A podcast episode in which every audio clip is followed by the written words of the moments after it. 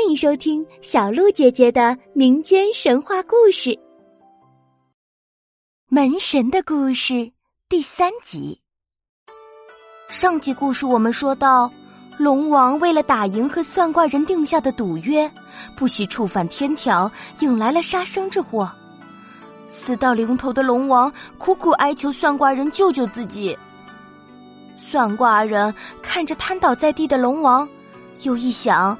其实龙王也是想保护海里的大鱼小鱼，才想赶自己走，心里就有些愧疚，于是对龙王说：“玉帝明天午时三刻会命令当朝宰相魏征对你开刀问斩，想要得到魏征求情的话，只有当今的皇帝李世民才行。要不你去求求李世民试试，或许你还有一条活路。”龙王听后千恩万谢，然后一直等到后半夜，潜入了李世民的梦中。一见到皇上，龙王便跪倒在地，哭着求皇上救他。李世民被吓了一跳，问他发生了什么。景和龙王就把事情的原委一五一十的告诉了他，并承诺如果能够得救。今后一定好好保佑大唐风调雨顺，皇上便答应了他，一定会把魏征留在自己身边，不让他有空去砍龙王的头。龙王便安心的回去了。第二天早朝后，李世民按照约定叫住了准备离开的魏征，让他陪自己下棋。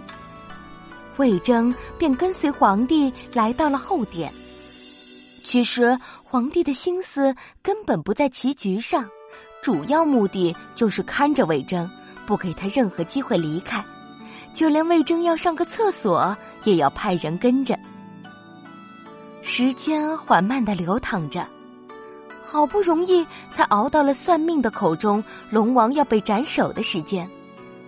李世民发现魏征竟然趴在棋盘上睡着了。李世民想。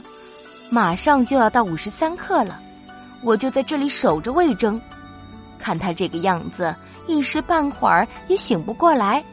只要他一直不离开，时辰一过，就算是信守了对龙王的承诺。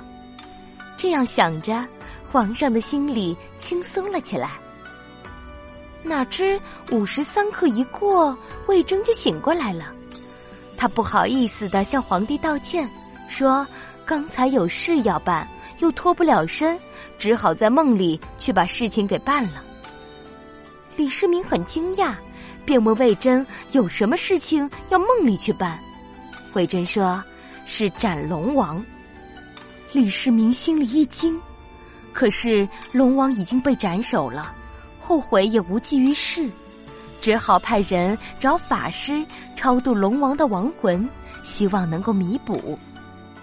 那么龙王会不会记恨李世民呢？请听下集故事。